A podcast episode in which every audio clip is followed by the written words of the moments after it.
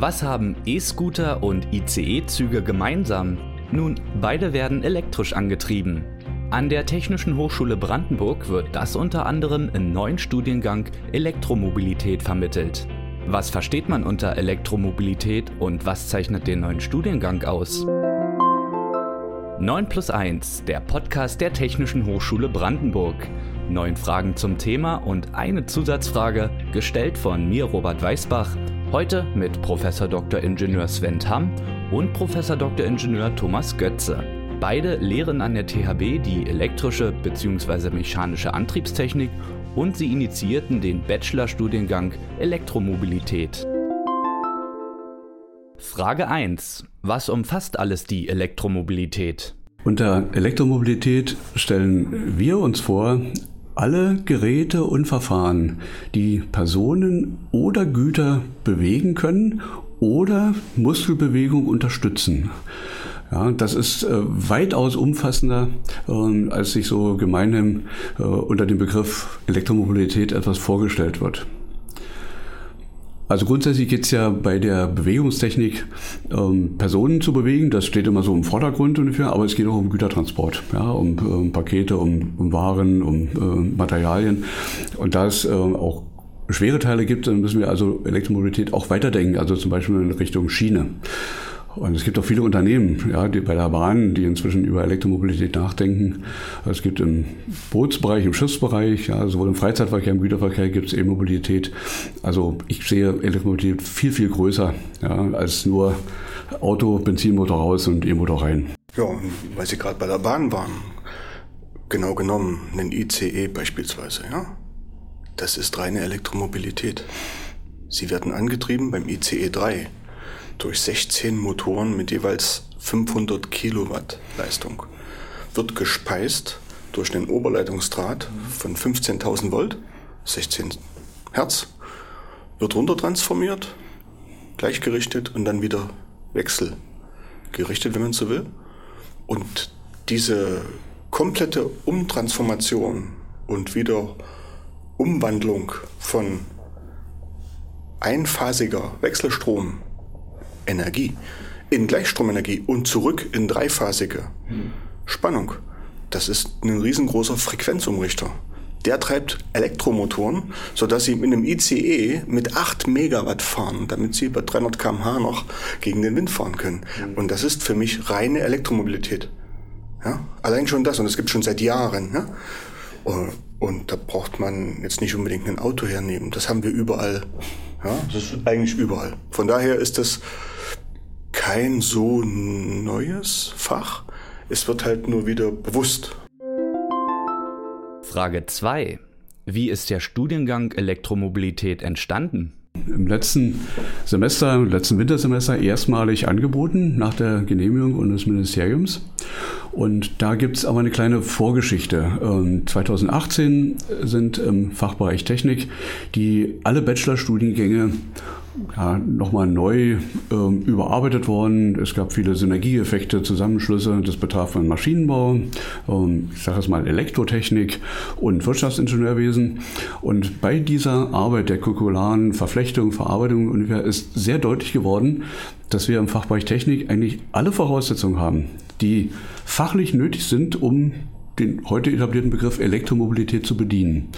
Und diese Idee ähm, haben wir uns dann zunutze gemacht ich habe damals als Dekan das auch stark befördert. Und gesagt, wir werden jetzt einen neuen Studiengang anbieten und haben das dann aus den Fächern aus dem Maschinenbau und aus der Elektrotechnik zusammengesucht, etwa paritätisch aufgebaut und dann auch entsprechend genehmigt. Und ich glaube, das ist eine, ein wirkliches Angebot, also keine Umbenennung eines Elektrostudiengangs oder eines Maschinenbaustudiengangs, ähm, weil es gerade im Augenblick ein bisschen interessant oder ein, ein Hype gibt, ja, sondern äh, der ist bei uns also noch originär äh, generiert worden, dieser Studiengang. Ja, und ich bin eigentlich relativ stolz drauf, also auf diese Parität zwischen Maschinenbau und ähm, Elektrotechnik. Frage 3. Welche Inhalte werden im Studiengang vermittelt? Letzten Endes hat man Folgendes gemacht. Man hat gesagt, wir brauchen für die Elektromobilität ein Stück weit Elektrotechnik, aber auch ein Stück weit Maschinenbau, sodass man die wichtigsten Fächer aus der Elektrotechnik genommen hat, vielleicht jetzt nicht unbedingt Digitaltechnik, das macht dann vielleicht den, den äh, richtigen Elektrotechniker, den reinen Elektrotechniker aus, mit all seinen Pflichtfächern, die es dann noch gibt, ja, wie zum Beispiel Energieeffizienz und so weiter, Automatisierungstechnik und so weiter. Und man hat dann Maschinenbau hinzugenommen, also Konstruktionslehre und so weiter, Fertigungstechnik und so weiter und so fort, um damit einen Ingenieur ausbilden zu können, der später im Berufsleben breiter aufgestellt ist als ein reiner E-Techniker, aber auch breiter als ein reiner Maschinenbauer. Sodass gerade für elektromobile Anforderungen Produkte, Entwicklungen, er dann sehr gut geeignet ist. Ja, man, muss, man muss sich vorstellen, das ist ein etwas generalisierender Ingenieur, der aber in den wichtigsten Fächern sowohl Elektrotechnik als auch Maschinenbau bedienen kann, was die anderen beiden eben nicht können. So muss man sich das vorstellen. Ja, man hat also nicht jetzt zusätzliche Fächer geschaffen, zum Beispiel wie äh, woraus besteht ein Elektroauto und der muss alles können? Nee, nee, nee, nee. Ja? Das ist also ein Ingenieur. Ein Ingenieur an sich ist schon breit aufgestellt. Ist egal, ob es Elektrotechnik, Maschinenbau oder anderes ist. So muss man das sehen. Ja? Und das, da zählen natürlich dazu Grundlagen, ja? wie Grundlagen der Antriebstechnik, Grundlagen äh, Elektrotechnik und so weiter und so fort. Ja? So würde ich das mhm. beschreiben wollen. Ja, das würde ich voll, äh, voll zustimmen. Äh, von der groben Struktur ganz d'accord. Vielleicht kann ich sogar noch ein kleines bisschen präzisieren. Und dieser Studiengang E-Mobilität hat etwa 20 Prozent Grundlagen. Das sind die sogenannten MINT-Fächer, ja, also Mathematik und Informatik, Werkstoffe, ähm, ja, dann so die, die Haupt, Hauptgrundlagen, technische Sensorik, ähm, Energiespeicher. Und dann jeweils ziemlich paritätisch, hatte ich ja schon gesagt, 30 Prozent elektrotechnische Grundlagenfächer und 30 Prozent Maschinenbau-Grundlagenfächer. Ja, die elektrotechnischen Grundlagenfächer hat der haben wir ja eben schon bereits aufgeführt. Maschinenbau ist dann Konstruktion und Fertigungstechnik, Technik und Mechanik, die Antriebstechnik, also mechanische Antriebstechnik, äh, Maschinenelemente, ja, und insgesamt auch besondere Antriebe, besondere Übertragungselemente in der Mechanik. Und dann kommen noch so etwa 20 Prozent allgemeine Fächer dazu, wie Studium Generale, interdisziplinäre Projektarbeit, Fremdsprache, nicht technische Wahlpflichtfächer, also das, was ein Akademiker insgesamt ausmacht. Das ist aber jetzt nichts Typisches für die Elektromobilität, sondern insgesamt für ein akademisches Studium. Frage 4. Welche Möglichkeiten ergeben sich für das duale Studienformat? Ja, wir haben also in diesem Studiengang ähm, drei technische Wahlpflichtfächer drin.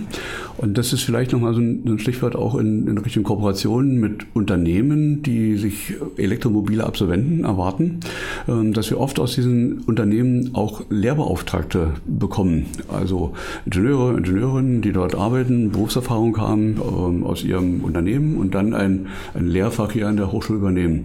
Das wäre so ein guter Platz ja, in dem Bereich dieser technischen Wahlpflichtfächer.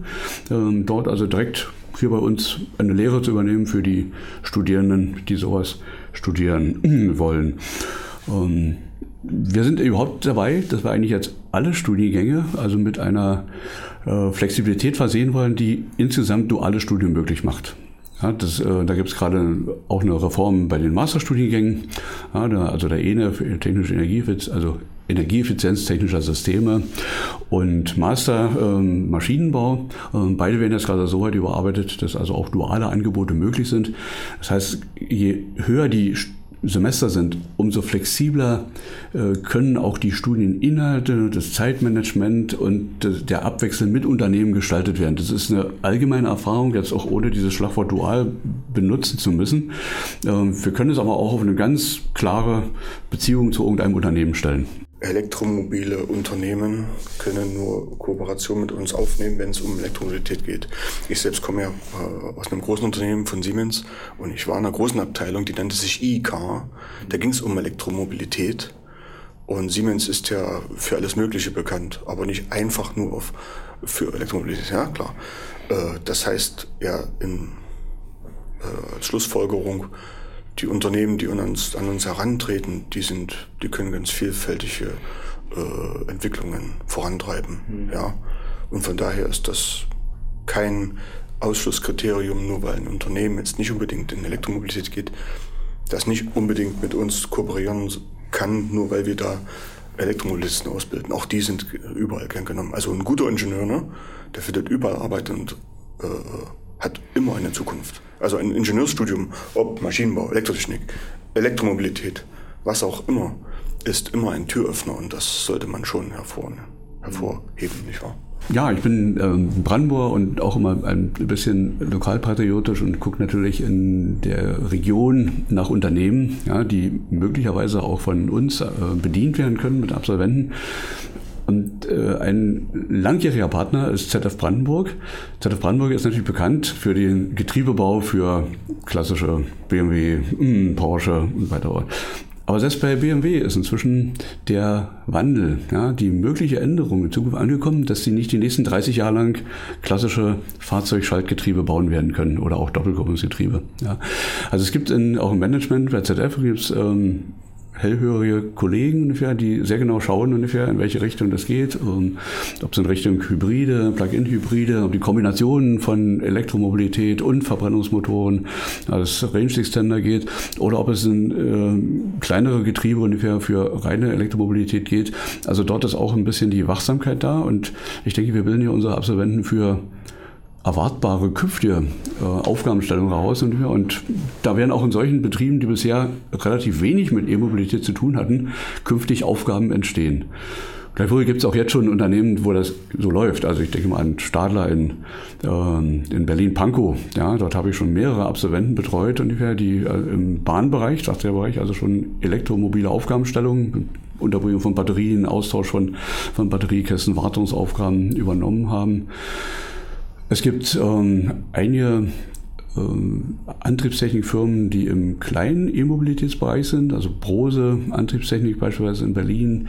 Das sind ein paar kleine äh, Fahrradfirmen ungefähr, die sich ähm, auf besondere Ausstattungen von Cargos und Speedbikes und E-Bikes ja, ausrichten und, ja, und äh, gut, die werden jetzt nicht keine, keine Größenordnung ja, von Absolventen brauchen, aber immer mal wieder ein. Ja, und das wird sich wahrscheinlich ausbreiten. Ja, diese, also wir sind da sehr, sehr optimistisch, dass das ein, ein zukünftiges Thema wird. Also die, die Frage oder sagen wir, die Entscheidung ist eigentlich gefallen, die künftigen Antriebe vorrangig werden elektromotorisch sein.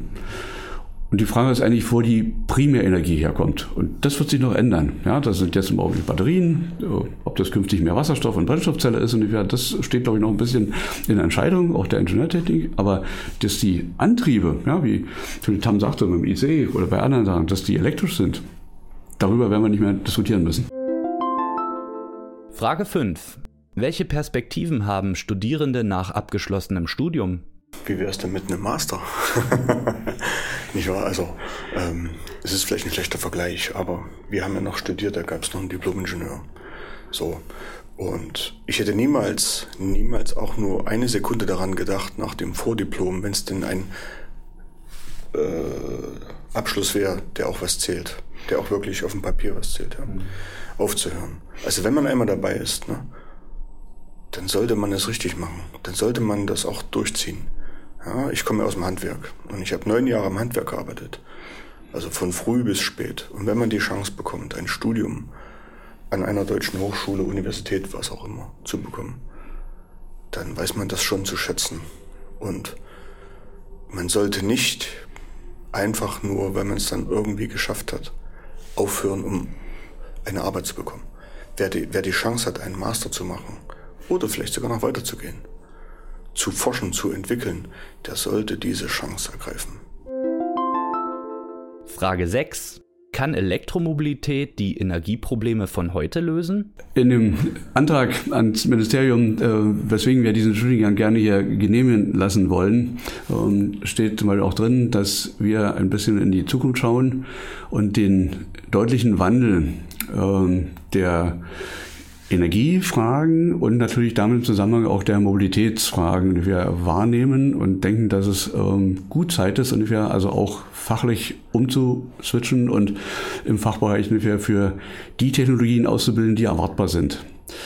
Das kommt ja nicht von ungefähr. Insofern sind wir ähm, als Ingenieurin, Ingenieure, sind wir nicht nur Techniker, sondern natürlich auch gesellschaftliche, also Mitglieder in der Gesellschaft und schauen, äh, wie wir also diesen technischen Prozess, ähm, also die, die Einheit aus, aus Technik, aus Leben, was Wohlstand und Umwelt, wie wir das erhalten können. Und die Fragestellungen sind ja also deutlich jetzt. Also man braucht ja nur die Zeitung aufschlagen und hat also mindestens zwei, drei Themen, ja, die sich also mit der äh, Frage des Klimawandels, also der CO2-Ausstoßfragen ähm, beschäftigen. Äh, können wir das so weiter handhaben ungefähr? Was hat es für Konsequenzen? Was bedeutet es insgesamt also für die ganze globale Lage? Und äh, wir sind ja der Meinung, wir Ingenieure tragen da Verantwortung, wo wir dieses Gegensteuern, ja, gegen Veränderungen in, in der Umwelt, die inzwischen also wissenschaftlich akzeptiert sind, wo wir da äh, eine Antwort geben können. Und ich glaube, das ist ein Punkt, ja, äh, die Verbrennungsantriebe, und also von fossilen Kraftstoffen, nicht von, von äh, elektrogenerierten, ne, also E-Gas oder E-Fuel, gibt es ja auch viele Varianten, sondern von fossilen Kraftstoffen, Erdgas und, und äh, Benzin, Diesel, dass wir dort also mit anderen Möglichkeiten für gegensteuern könnten, könnten und können. Ich glaube, das ist eine ganz, äh, eine ganz wichtige Tendenz, was also gerade junge Leute anspricht, ja, die ähm, jetzt nicht im Blick schon das SUV haben, was bei denen mal irgendwo vor der Haustür steht, ähm, sondern äh, eine Mobilität, die flexibel ist, die leicht ist, die umweltfreundlich ist, die einfach den Nutzen bringt, den Mobilität machen soll. Ja, also ich will von A nach B und dann miete ich mir dieses Fahrzeug oder streiche die Straßenbahn ein oder fahre mit der U-Bahn und komme von A nach B, je nachdem, ob ich allein mit Kindern, mit Gepäck oder mit einem Kasten Bier, gar keine Frage. Also das lässt sich dann alles organisieren und das ist auch eine Begleiterscheinung, ja, dass insgesamt in den, in den Köpfen der jungen Leute Mobilität mit einem ganz anderen Aspekt verbunden ist ungefähr, als vielleicht von unseren Eltern noch, ungefähr, die total stolz waren, als der Wirtschaft so weit war, dass man auch ein eigenes Auto haben konnte. Ja, da ändert sich was. Und wir unterstützen die Änderung durch Technik. Genau, würde ich auch so unterstreichen. Also vor allem der Umweltaspekt, die Abgase oder andere Emissionen, zum Beispiel Lautstärke, von Verbrennungsmotoren, wenn man die eintauschen kann gegen energieeffiziente Antriebe. Zum Beispiel, wir sitzen hier in einem sehr ruhigen Raum.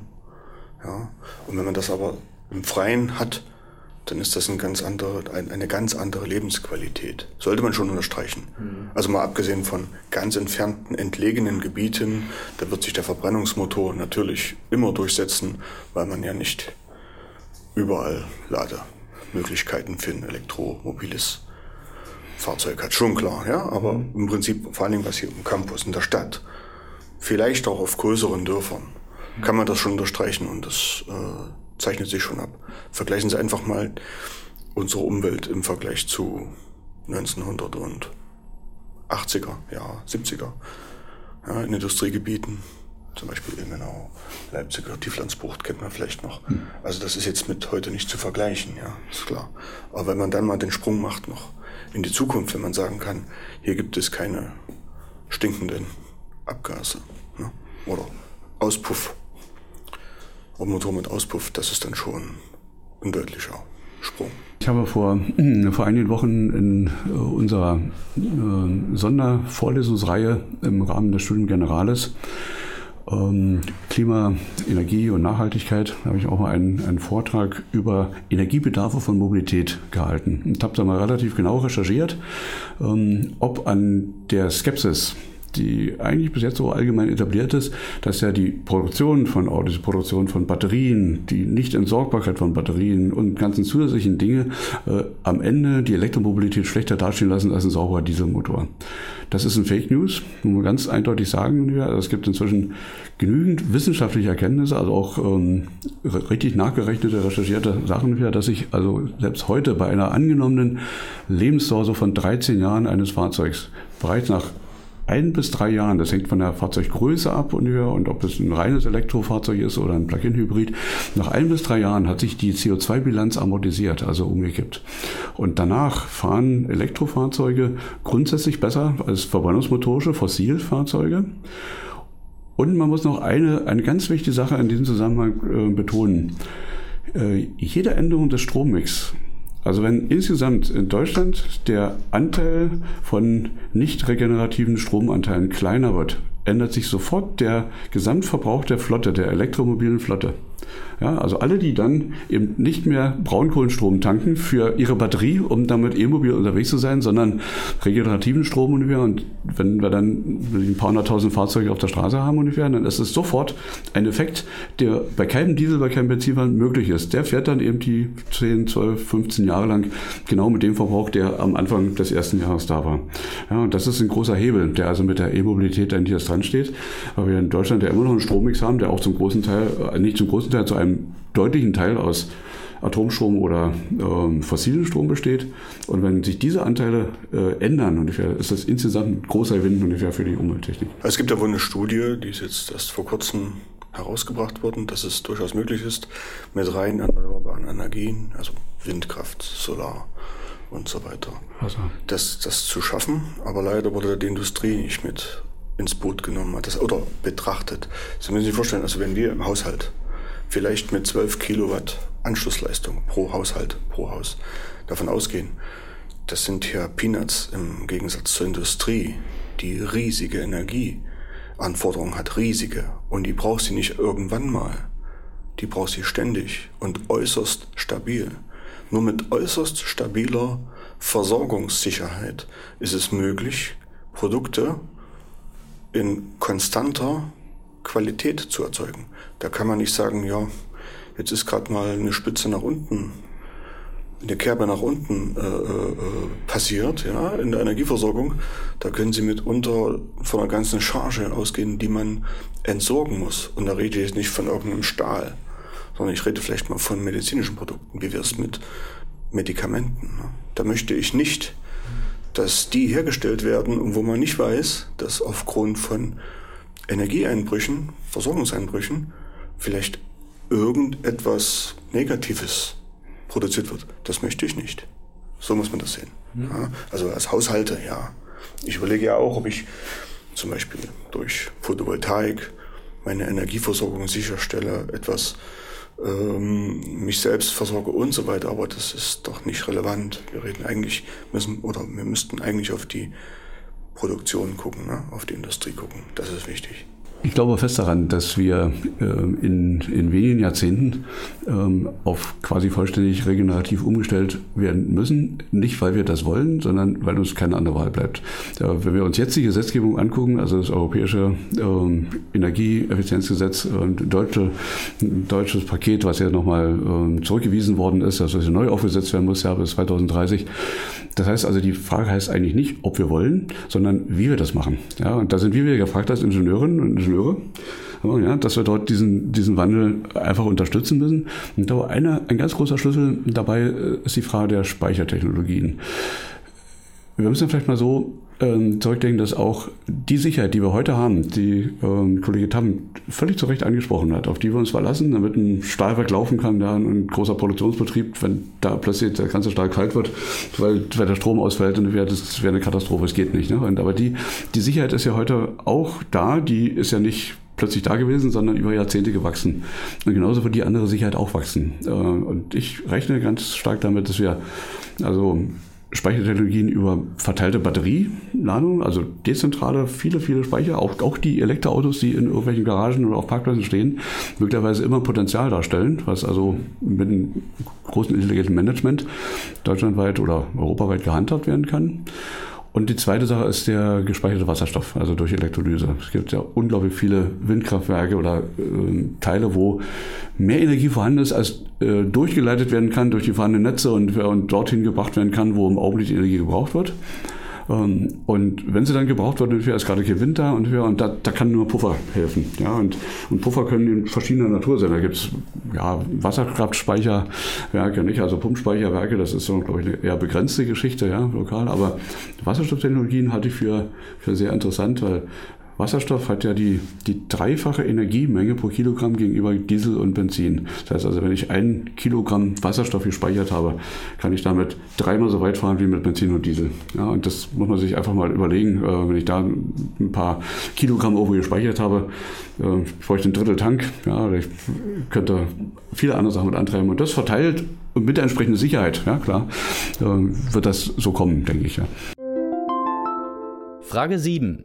Wie kann die Elektroenergie gespeichert werden? Die Elektroenergie geht ja im Prinzip über die Versorgung. Da reden wir von der Versorgung. Ja, ob ich das in Wasserstoff speichere, die Energie, oder in Akkus oder Batterien in Autos. Da habe ich jetzt keine Zahl im Kopf, aber äh, vielleicht 50-50. Ja, also ist durchaus letzten Endes machbar. Es heißt ja nicht nur, weil ich eine Batterie im Auto habe, darf ich keinen Wasserstoff im Auto haben oder umgekehrt. Es geht doch nur darum, dass ich einen, einen Energiespeicher habe, der groß genug ist, dass man, wenn man vom Auto redet oder vom Rad und so weiter, dass man halt eine entsprechende Strecke kommt. So. Und vielleicht, ja, wenn man sagt Wasserstoff, das hört sich nach Knallgasreaktion an, ne? das ist vielleicht doch nicht ganz so, naja, sagen wir mal ungefährlich, ne? also wenn es zum Crash kommt. Aber das hat man bei Elektroautos auch. Ne? Bei Hochvolt-Batterien, die sind bei 400 oder 800 Volt, womit unter die Feuerwehr nicht weiß, wie sie löschen soll. Mhm. Und im Ernstfall, das hatten wir letztes Jahr ne, in Brandenburg, eben nicht löscht. Ja? Weil 800 Volt sind auf jeden Fall 700 Volt zu viel bei Gleichspannung die man abbekommen möchte. Aber bei Wasserstoff, wenn die Gefahr auf eine Explosion besteht, ist genau das Gleiche. So. Und das muss man auf jeden Fall auch betrachten. Also nicht einfach nur sagen, jawohl, geht, sondern klug vorausdenken. Wichtig. Aber wir merken ja gerade, dass äh, neue Technologien äh, auf beiden Seiten äh, Risiken beherbergen. Ja, das ist ähm, relativ klar abzusehen. Also die, die Brandlöschung oder die Unfallnachsorge ähm, ungefähr von Elektromobilen mit großen Batterien ungefähr stand jetzt ganz oft in der Zeitung. Das ist ein neues Gebiet, ähm, neue Herausforderungen, müssen Ingenieure damit umgehen. Auf der anderen Seite eben genauso die Frage, lassen sich 700 Bar locker beherrschen? Also ich muss Wasserstoff ja mit, mit 700 Bar in Tanzlein bringen. Die CNG-Technologie ist inzwischen etabliert, das sind 200 Bar, also Compressed Natural Gas, ja, also komprimiertes Erdgas. Das funktioniert schon mal. Ne? Das ist so die, die Klasse der, der Taucher, 200 Bar, das funktioniert. Bei 700 Bar geht es dann schon wieder los. Ne? Also muss man andere Herausforderungen haben. Wasserstoff ist unglaublich dünn. Ja, Dichtungstechnik ist eine große Frage. Und insofern sind jetzt im, im Augenblick ist der Stand so, dass die Batterietechnik ähm, auch mit den immer besseren und günstiger, also kostengünstiger äh, Produzierbarkeit von Batterien im Augenblick ein bisschen die Nase vorn hat. Also wenn wir von Elektromobilität reden, reden wir im Augenblick, glaube ich, eher in, in Richtung Batterietechnik. Von Tesla sind ja auch Batterien angekündigt, die in Kürze 1000 Kilometer schaffen werden mit Autos. Ja, das wollen wir sehen. Also es gibt ja immer so ein paar. Wie mein Diesel, ja, genau. Ähm, immer so ein paar, äh, Frohlockungen. Ja, äh, ja, aber ich meine, das hätte sich vor vielen Jahren auch manche was anderes sich vorstellen können. Ne? Ähm, es geht, es entwickelt sich. Und wenn wir ein bisschen schauen, deswegen ist die, ist die Balance zwischen Wasserstofftechnik und Batterietechnik, glaube ich, im Augenblick technisch noch nicht klar entschieden. Aber beides sind Unterstützer für die Elektromobilität. Das ist erstmal eine Aussage. Und ich glaube, die passt ja sehr gut hier zu unserem Studiengang. Frage 8. Welche Rolle spielt die künstliche Intelligenz bei der Elektromobilität? Mir ist wichtig, dass die Leute ihre natürliche Intelligenz voranbringen, um die Grundlagen wirklich sicher zu verstehen. Später in der Entwicklung natürlich, ja, in der Entwicklung oder im Management, zum Beispiel zur Versorgung der Elektrofahrzeuge, welcher Art auch immer. Da sollte man dann schon Techniken entwickeln, wo es eben nicht vorkommt, dass alle morgens um acht ihr Auto laden müssen, so wie es mittags um zwölf gekocht wird. Oder abends um acht laden müssen und plötzlich bricht die Energieversorgung zusammen. Das sollte dann schon so sein, dass das so flexibel ist, dass zu jeder Zeit irgendwie immer alles verfügbar ist. Und das erfordert dann natürlich, sagen wir mal, Rechentechnik das kann wahrscheinlich ein Mensch oder Menschen nicht alles organisieren. Und da ist doch die KI eine Möglichkeit, um das zu bewerkstelligen. Ja? Man muss vielleicht nicht künstliche Intelligenz nehmen, man kann. Es gibt auch andere Methoden, Optimierungsverfahren, die das ermöglichen. Ich zum Beispiel habe in meiner Arbeit auch natürliche Optimierungsalgorithmen verwendet, die zum Beispiel auf evolutionärer oder die Evolution mathematisch nachbilden. Auch das sind Strategien, die es möglich machen, viele, viele Parameter zu optimieren. Und dabei geht es eigentlich darum, dass man, wenn man etwas bewerkstelligen will, meistens an sehr vielen Hebeln drehen muss, um etwas zu bewerkstelligen, um vielleicht, um vielleicht einem globalen Optimum nahezukommen. Verstehen Sie? Mhm. So, man möchte etwas erreichen. Man möchte ein Optimum erreichen. Und die künstliche Intelligenz ist eine Möglichkeit, um das zu erreichen. Eine kleine Ergänzung zu unserem Studiengang. Äh, wir haben einfach Logistik da drin. Ja, ein, ein Modul Logistik und ich glaube, das ist so die, die Schnittstelle zwischen der Technik, also wir haben jetzt ein, ein Fahrzeug, eine Plattform, ein Exoskelett, wird elektromobil angetrieben, mit welchem Energiespeicher auch immer. Und dann die Frage ungefähr, wie interagiert das ungefähr auf der Straße mit anderen Fahrzeugen, mit den Möglichkeiten des Standplatzes, mit den Anforderungen aus der Umgebung. Und das ist jetzt nicht unser Thema, aber eine Schnittstelle. Ja, eine Schnittstelle zu Studiengängen oder äh, Wissensgebieten, die ich da mit der ganzen Verkehrsplanung, Logistikplanung, Mobilitätsplanung in Städten, im urbanen Bereich, in dem Überlandbereich, eine Schnittstellen, Tankstellen, ja, Tankstellen wird es ja so nicht mehr geben, wie wir sie heute kennen. Nicht? Das werden dann eher äh, Mobilitätshubs werden, ja, wo der einen Roller tauscht gegen ein anderes Fahrzeug und der eine äh, umsteigt in anderen Bereich und währenddessen das Ding laden lässt. Also da, man muss sich das insgesamt eigentlich ein bisschen dynamisch vorstellen. Ja? Das ist so diese, diese ganzen Klassiker, die wir jetzt 30, 40 Jahre kennen, plötzlich alle ein ganz anderes Licht bekommen. Und das wäre für mich so der Punkt. Ne? Logistik, also E-Mobilität und Logistik, dass ich am Ende vielleicht eine App habe und mir fällt dann irgendwann abends ein, morgen früh um 8 möchte ich von A nach B. Dann klicke ich drauf und dann kriege ich ein klares Angebot, äh, alleine oder mit Koffer oder mit schwerem Gepäck äh, von OLW und weiß genau, wo ich hin muss, wo ich einen Roller finde, in welche S-Bahn ich steigen muss und wo ich aussteigen muss, wo ich weiter bin. Und ja, mein Gott, ich würde mich auch freuen, wenn dann vielleicht nochmal 500 Meter Fußweg dabei sind. Ähm, ich habe mir so einen Körper, der kann sich auch alleine bewegen. Ne? Ich muss nicht alles äh, mit dem Fahrzeug machen. Ja, würde ich auch sagen. Also, äh, na klar, ich bin studiert keine Elektromobilität, aber ich glaube, da sind wir uns einig. Wenn man die Möglichkeit hat, sich in, einem, in einer Stadt meinetwegen einen Kilometer zu bewegen, da brauche ich kein Elektroauto. Da nehme ich einfach ein Fahrrad und zwar ohne Batterie. Ne? Gibt's noch. Übrigens, die gibt's noch. ich ich habe sogar eins. Ich fahre damit. Nee, nee ich habe sogar mehrere. Aber die fahre ich immer nur einzeln. Frage 9. Was halten Sie von E-Scootern? Ganz klare Aussage, es kommt drauf an. Natürlich. Also äh, ich habe einen Bekannten getroffen vor ungefähr einem Monat. Ja, so, er und seine Frau haben sowas und er sagt, es ist auch für meine Frau einfacher, abends nochmal rauszugehen. Auch wenn es dunkel ist, da war es noch dunkel halt vor ein paar Monaten. So, er hat auch super Licht, klar.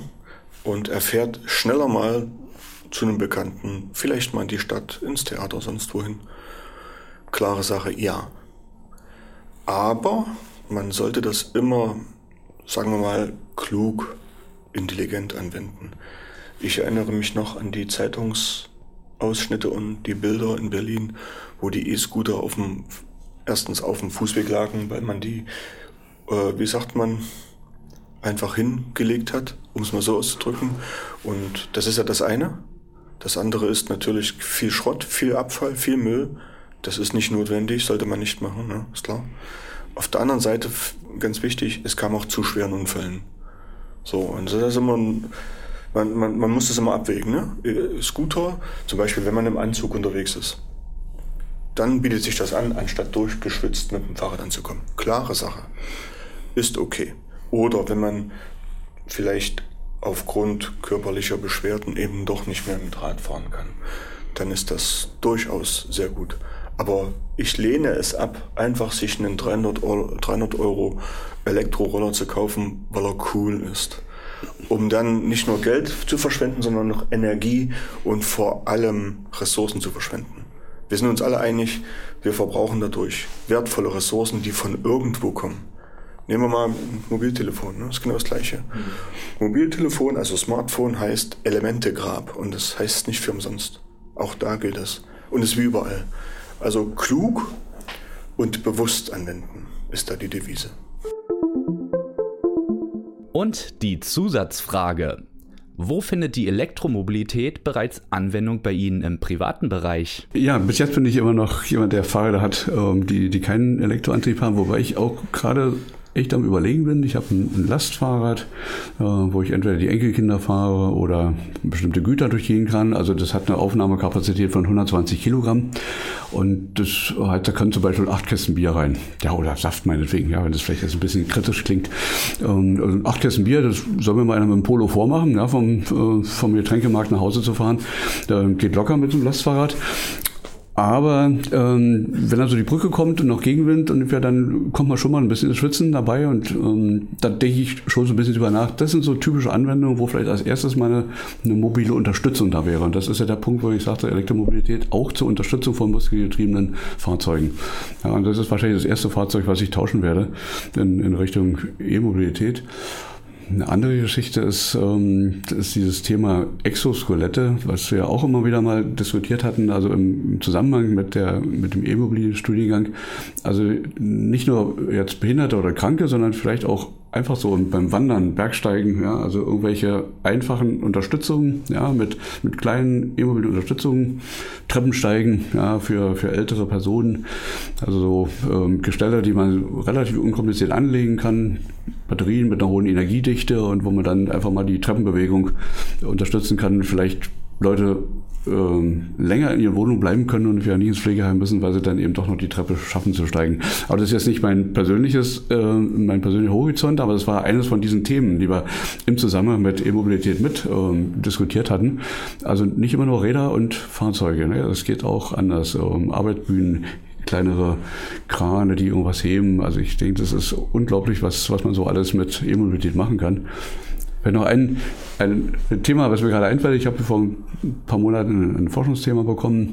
Ein äh, Georadarwagen, der auf Schienen fahren soll, um mögliche Reste von Altmunition zu sondieren. Ähm, also quasi wie eine Dresine und natürlich treiben wir die Elektromobil an. Ja, da kommt ein kleiner Energiekoffer raus, ein Batteriekoffer, Greenpack. Der treibt dann sowohl die kleine Dresine an, ja, um mit 10 km/h über der Schiene zu fahren. Der treibt die Sensoren an, speist die Sensoren und die Elektrotechnik. Ganz klarer Fall für eine Elektromobilität. Ja. ja, das einzige elektromobile Fahrzeug, was ich in meinem Haushalt habe, ist das ferngelenkte, batteriebetriebene Auto meiner Tochter. Aber ich habe schon nachgedacht, zum Beispiel, äh, ob man sich, wenn denn die Sache nicht zu kostenintensiv wird, ein kleines Elektroauto äh, für den Stadtverkehr mal beschafft, wenn es denn irgendwann mal bezahlbar wird, wenn es versorgungssicher ist. Also für die fünf Kilometer in die Stadt und zurück, wenn dort die Lademöglichkeit gegeben ist und zu Hause Lademöglichkeit auch gegeben ist, dann ist das durchaus zu überlegen. Ja, für die 100 Kilometer bis hierher würde ich jetzt nicht jetzt jeden Tag wollen. Aber letzten Endes liegt es äh, immer an der Akzeptanz und die hängt in den allermeisten Fällen an den Kosten, entweder Anschaffungs- oder Betriebskosten. Mhm und an der Versorgungssicherheit. Ja, da rede ich, jetzt, rede ich jetzt nicht vom Frühjahr bis Herbst, sondern eher vom Winter. Mhm. Ja, ich habe selbst in einem großen Forschungs- äh, und, äh, sagen wir mal, äh, und, äh, unter, Unternehmen mitgemacht, wo es um Elektromobil, äh, Ladung von Elektromobilautos geht, ja, um die kontaktlose Ladung von E-Fahrzeugen. Ja. Und da wurde uns halt immer gesagt, dass im Winter, wenn man einsteigt und die ersten ein, zwei Kilometer fährt, kann es passieren, dass plötzlich die Reichweite auf 60 Prozent sinkt. Und das geht nicht. Und das sind Sachen, die muss man einfach entwickeln. Und wenn das, wenn man sich eben nicht äh, sicher sein kann, dann wird es da keine Akzeptanz finden. Ja, muss, ja aber ansonsten privat habe ich einige Bekannte, die fahren natürlich Elektrofahrrad oder besser Pedelec. Pedelec. Pedelec, ja. Hm. Also kein E-Bike. E-Bike funktioniert auch ohne Treten. Pedelec, ja. man muss treten. Ja, um das. Und das, ja, haben ein, zwei Leute schon. Und die haben wir letztens erst ausprobiert, ne? wie sie es wie es gerade sagten. Ne? Mit 30 Liter Bierfass, 14 Kilogramm Zapfanlage. Autobatterie und Wechselrichter und CO2-Flasche. Das war quasi ein, äh, ein Feldversuch, muss man sozusagen im wahrsten Sinne. Das war 9 plus 1, der Podcast der Technischen Hochschule Brandenburg. Vielen Dank, Professor Tamm und Professor Götze. Mein Name ist Robert Weißbach, danke fürs Zuhören und immer dran denken, Begeisterung ist ein guter Treibstoff, doch leider verbrennt er zu schnell. Albert Schweitzer